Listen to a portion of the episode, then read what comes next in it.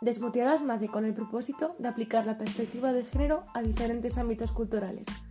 Aunque el nombre provenga del gaming y signifique dejar de silenciar el micrófono en aquellos videojuegos que tengan un chat de voz grupal, aquí no solo vamos a hablar de videojuegos. Así que desmoteate.